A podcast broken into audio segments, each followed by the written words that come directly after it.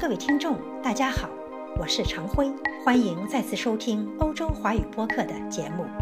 我们在前六次的特辑节目中，重温了《小王子》一书的部分章节，获悉了小王子离开自己的星球，去过分别住着国王和爱虚荣的人、酒鬼、实业家、点路灯的人以及地球学家的星球后，终于来到了地球上。正当他对地球上的人类产生绝望，认为他们干巴巴的毫无想象力，并且对他看到五千朵同样的玫瑰花，发现自己的玫瑰花与他们一样，并不是一朵独一无二的花的时候，他遇到了一只狐狸。那么，那只狐狸是如何使小王子明白他的那朵玫瑰花的确是独一无二的玫瑰花？因为这是一个驯服与被驯服的关系。各位听众，请跟着欧洲花语播客继续回顾《小王子》在爱情遁逃路上的奇闻异事。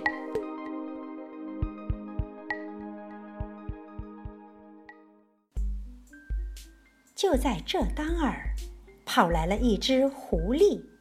“你好。”狐狸说。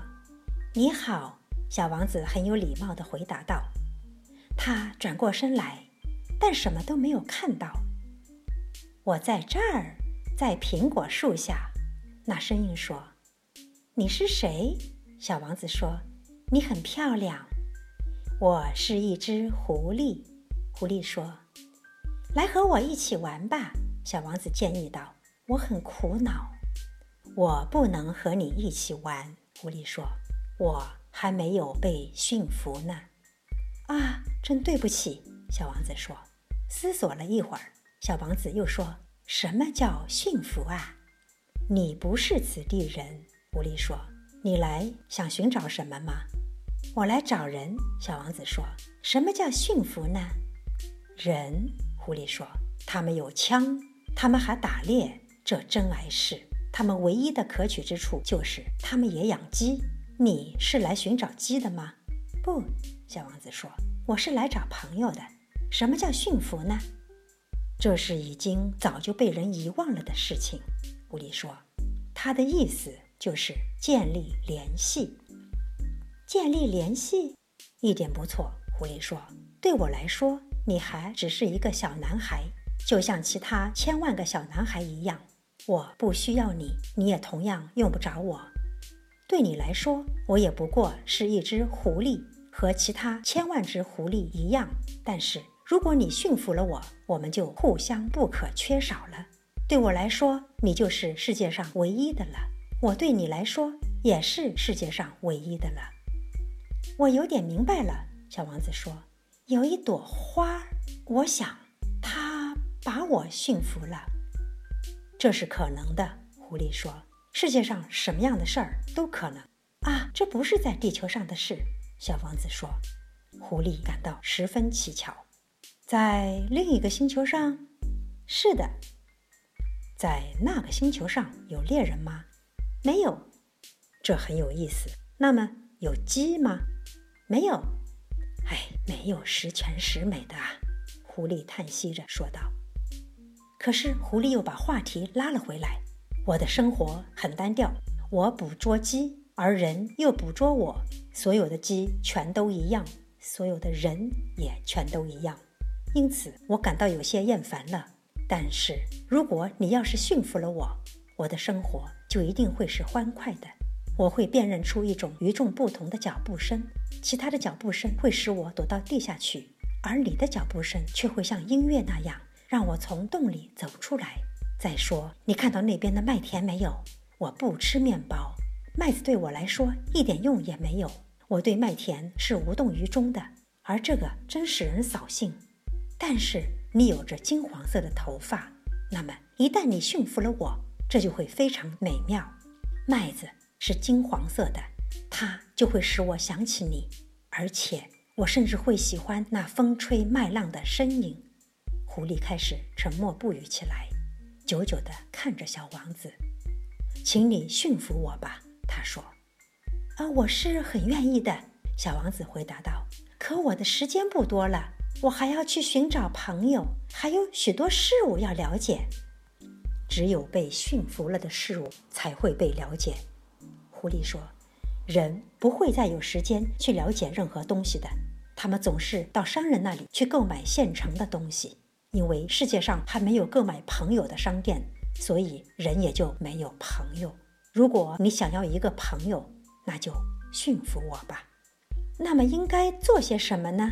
小王子说：“应该非常耐心。”狐狸回答道：“开始你就这样坐在草丛中，坐的稍微离我远一些。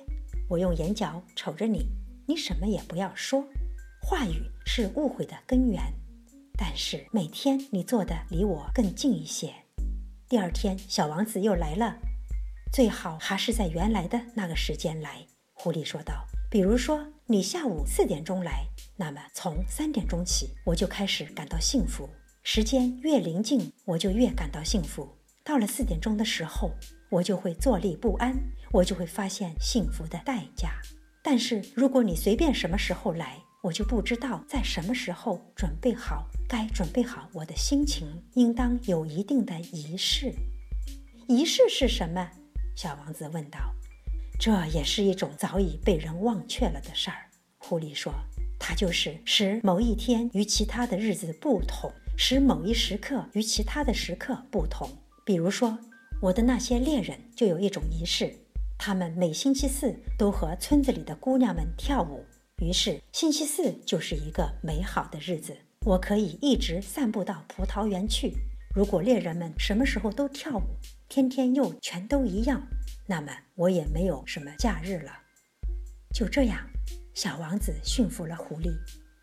当出发的时刻就要来到时，啊，狐狸说：“我一定会哭的。”这是你的过错，小王子说：“我本来并不想给你任何痛苦，可是你，你却要我驯服你。”是这样的，狐狸说：“你可就要哭了。”小王子说：“当然咯。”狐狸说：“那么你什么好处也没有得到啊？”由于麦子颜色的缘故，我还是得到了好处。狐狸说，然后他又接着说：“再去看看那些玫瑰花吧，你一定会明白，你的那一朵是世界上独一无二的玫瑰。你回来和我告别时，我再赠送给你一个秘密。”于是小王子就去看那些玫瑰。你们一点也不像我的那朵玫瑰，你们还什么都不是呢。